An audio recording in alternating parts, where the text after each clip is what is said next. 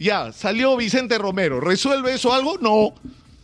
Que pongan a otro mejor, seguramente mejorará en algo la cosa, pero lo que necesitamos es una estrategia, como en todo, una estrategia para combatir la inseguridad. Déjense de palabreos, déjense de, imitar los gestos de Bukele y aprendan la lección. Y ocurrió lo, lo inevitable, ¿no? Y lo, creo yo, sinceramente necesario. Fue censurado el ministro del Interior, eh, Vicente Romero. Exitosa. Eh, pero hay que decir dos cosas sobre esto, ¿no? Eh, cuando yo digo que, que era lo que correspondía, es porque la- la- el nivel de improvisación, que es cierto, no es una responsabilidad solo atribuible al exministro del Interior, sino al gobierno en su conjunto, es que la, la- la manera como se ha enfrentado la crisis de inseguridad es, eh, yo no sé cómo calificarla, absolutamente irresponsable, porque han sido una serie de medidas efectistas, tan efectistas como inútiles. Por ejemplo, estamos agobiados por el robo de, celulares. Se roban 5 mil celulares al día. Entonces a alguien se le ocurre hacer una ley para endurecer las penas a los que roban eh, eh, los celulares. Eh, cuando tenemos una legislación que ya de por sí es severa y que lo único que hay que hacer es aplicarla, pero donde además se, se pierde el foco del problema del de fondo con respecto al robo de celulares. ¿Por qué se roban celulares? Porque hay gente que lo compra. Es decir, que hay un enorme negocio, no es decir, no existirían estos ladrones de celulares callejeros si no fuera porque hay un mercado del celular robado. Entonces ahí es donde hay que pegar. Ahí es donde hay que pegar. Y las penas contra los que reciben celulares no es por receptación. Cuatro años de cárcel contra cadena perpetua para los ladrones de celulares con violencia. Es decir, es, es pero ¿qué es? es? ¿Se hace o se tomó esta medida o se propuso esta medida? ¿Por qué? Por efectismo, por impresionar a la gente, le van a pegar cadena perpetua, entonces ya creen con eso resolvieron algo, no resolvieron nada. O las declaratorias de, de estado de emergencia, que son puro número. ¿Por qué? Porque no hay una estrategia. Por favor, acuérdense de lo que fue la declaratoria de emergencia en San Juan de Lurigancho, San Martín de Porras y algunos distritos de Sullana la presidenta diciendo a los 90 días haremos el balance, presidenta, en 60 días el estado de emergencia, no en 90, ya lo había firmado. ¿Cuál va a ser el papel de las Fuerzas Armadas que decía en la declaratoria de emergencia? Hasta ahora no se sabe. Hasta ahora no se sabe cuál es el papel de las Fuerzas Armadas. ¿Por qué? Porque han dado, han declarado la emergencia como una improvisación, una respuesta ante la gente que está indignada, molesta y quiere sentir que se recupera el control de las calles. Y por eso la gente está desesperada y pide estados de emergencia. Pero esa no es una solución. Pregúntenle a, los alcaldes, para empezar al de San Juan del Urigancho, si se ha resuelto algo con el estado de emergencia en los términos en que está planteado.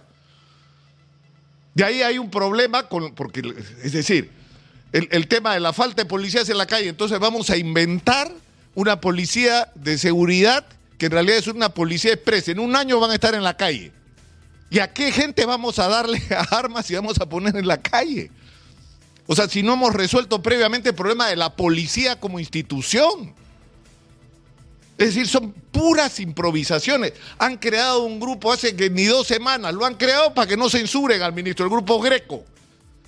Que además han tenido el descaro de que la gente con su chaleco del grupo Greco presentando a los terroristas de los Quipe Palomino detenidos en el Bren por mérito de otros.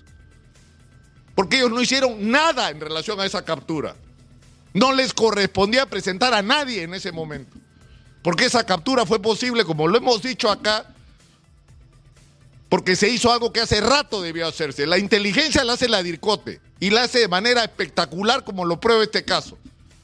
Los han puesto en bandeja. Acá están los hijos de los Quispe Palomino y les ha caído encima el comando especial del BRAE, que es un comando combinado de acción de la policía y las Fuerzas Armadas, y les han dado en la madre a los senderistas y los han capturado. Ellos son los que debieron estar en esa presentación, pero ¿para qué ponen a los de Greco? Para hacer finta, para hacer número, pero por Dios. ¿qué nos resuelve eso? No nos resuelve nada. Es decir, lo que necesitamos y los especialistas, la gente que sabe el tema, hace años que están diciendo lo mismo. Toda la estrategia de lucha por recuperar la seguridad de nuestro país, el control de las calles, la lucha contra las organizaciones criminales, debe partir de una condición indispensable, que es el cambio en la Policía Nacional se han cometido demasiados errores en el manejo de la Policía Nacional, ha habido demasiada corrupción en el manejo de las adquisiciones, se ha manejado muy mal el tema de las escuelas, se ha quitado y se ha perdido especialización en la Policía Nacional, porque las cosas funcionaban cuando en el Perú había Guardia Civil que se ocupaba de cuidar la seguridad en las calles y había policía de investigaciones que combatía el crimen organizado, al delito y realizaban sus detectives investigaciones en muchos casos impecables, como la que se hizo contra el terrorismo, los asaltantes de banco, los secuestradores en otros momentos de nuestra historia. Ese es el eje, esa debería ser la discusión, cómo potenciamos a la policía. Porque todo lo que se haga, las Fuerzas Armadas pueden ayudar en algunas circunstancias, sí, pero ayudar a quién? A la policía. Pero si la policía está desmoralizada, no tiene los instrumentos, no tiene la logística, no tiene las armas, no tiene los vehículos, no están integradas las cámaras de seguridad, no hay centrales de monitoreo en todo el país como debería haber, no hay una estrategia para que alrededor de la policía que está todo el tiempo en movimiento, vigilando las calles y simultáneamente haciendo trabajo de investigación policial para destrozar las organizaciones criminales como nuestros policías pueden hacer, mientras eso no ocurra, lo demás no funciona. Porque las Fuerzas Armadas tienen que ayudar a la policía haciendo eso, tomando el control en algunas circunstancias, creo yo, de las calles. El serenazgo tiene que estar incorporado en un proceso, por Dios, hay una ley en el Congreso proponiendo que acabemos con esta situación de, de, un cuerpo de serenazgo creado por las circunstancias. La gente no se acuerda. ¿Por qué se hizo el serenazgo? Porque nuestros policías estaban luchando contra el terrorismo y no había policía para cuidar las calles, entonces se le ocurrió al alcalde de San Isidro hacer el serenazgo, que era una medida provisional, una reacción a una situación de emergencia que se convirtió en permanente, pero lo que necesitamos en todo caso es una policía municipal, como se ha propuesto. Como se ha propuesto, lo ha propuesto, entiendo, Digna Calle y otros congresistas que es una buena iniciativa para resolver este problema. ¿Para qué? Para que los serenos dejen de ser serenos pasen por un proceso de capacitación y especialización seria y de selección y se les entregue potestades, incluyendo la capacidad de detener y de portar armas. Eso es sensato, pero eso es, eso es tener estrategia. Pero no tenemos estrategia. Actuamos al tuntún. Miren ustedes, se necesitan vehículos. ¿Saben lo que ha pasado? El, el acto más importante de adquisición de vehículos, 10.000 patrulleros para Lima. Acá en este programa hemos dicho hace meses, esa adquisición es una trafa. No lo decimos nosotros, lo dice la Contraloría y lo dice el órgano supervisor de contrataciones del Estado. Se zurraron en las advertencias de la Contraloría. El procedimiento estaba mal hecho, se habían cambiado las bases, se había actuado de una manera grotesca para favorecer en particular a un proveedor, que es el proveedor es decir, las adquisiciones de la policía no se organizan en función de las necesidades ciudadanas, sino de los intereses de ese proveedor y de sus amigos. Se les advirtió que esto iba a ocurrir, que se estaban pagando sobrecostos, que nos estaba costando mucho más de lo que nos debía costar, que esos patrulleros que se estaban adquiriendo no eran patrulleros, eran vehículos que iban a ser adaptados para poder actuar como patrulleros que el tipo de vehículo que se estaba adquiriendo, a ver, pónganlos en San Juan del Urigancho a ver si les sirven.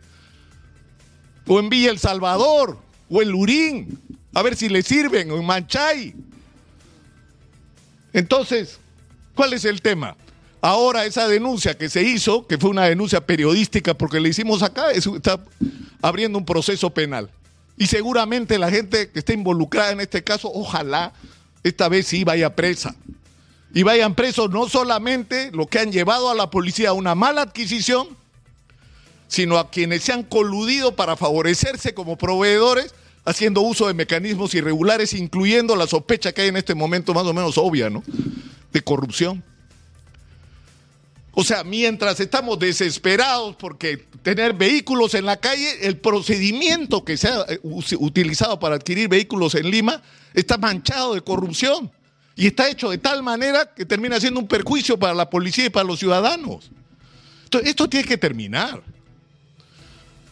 Por eso digo, ya, salió Vicente Romero, ¿resuelve eso algo? No. Que pongan a otro mejor, seguramente mejorará en algo la cosa, pero lo que necesitamos es una estrategia, como en todo, una estrategia para combatir la inseguridad. Déjense de palabreos, déjense de, de imitar los gestos de Bukele y aprendan la lección de tener una estrategia. Uno puede criticar lo que quiera Bukele, pero tiene una estrategia y la aplica y cada paso que da es parte de una idea de a dónde quiere llegar. Acá la pregunta es dónde quieren llegar. ¿Cuál es el plan? La respuesta es ninguno. El tuntum. El problema es que ya no damos más con el tuntum. Esto se tiene que acabar. Necesitamos, insisto y reitero, una estrategia de guerra por recuperar la seguridad y eso, insisto, pasa por potenciar, darle los recursos y revolucionar la Policía Nacional del Perú. Eso es lo que necesitamos, no otra cosa. Soy Nicolás Lucar, esto es Hablemos Claro, estamos en Exitosa. La voz que integra al Perú, 95.5 de la FM en Lima, estamos en el canal 34 de Movistar.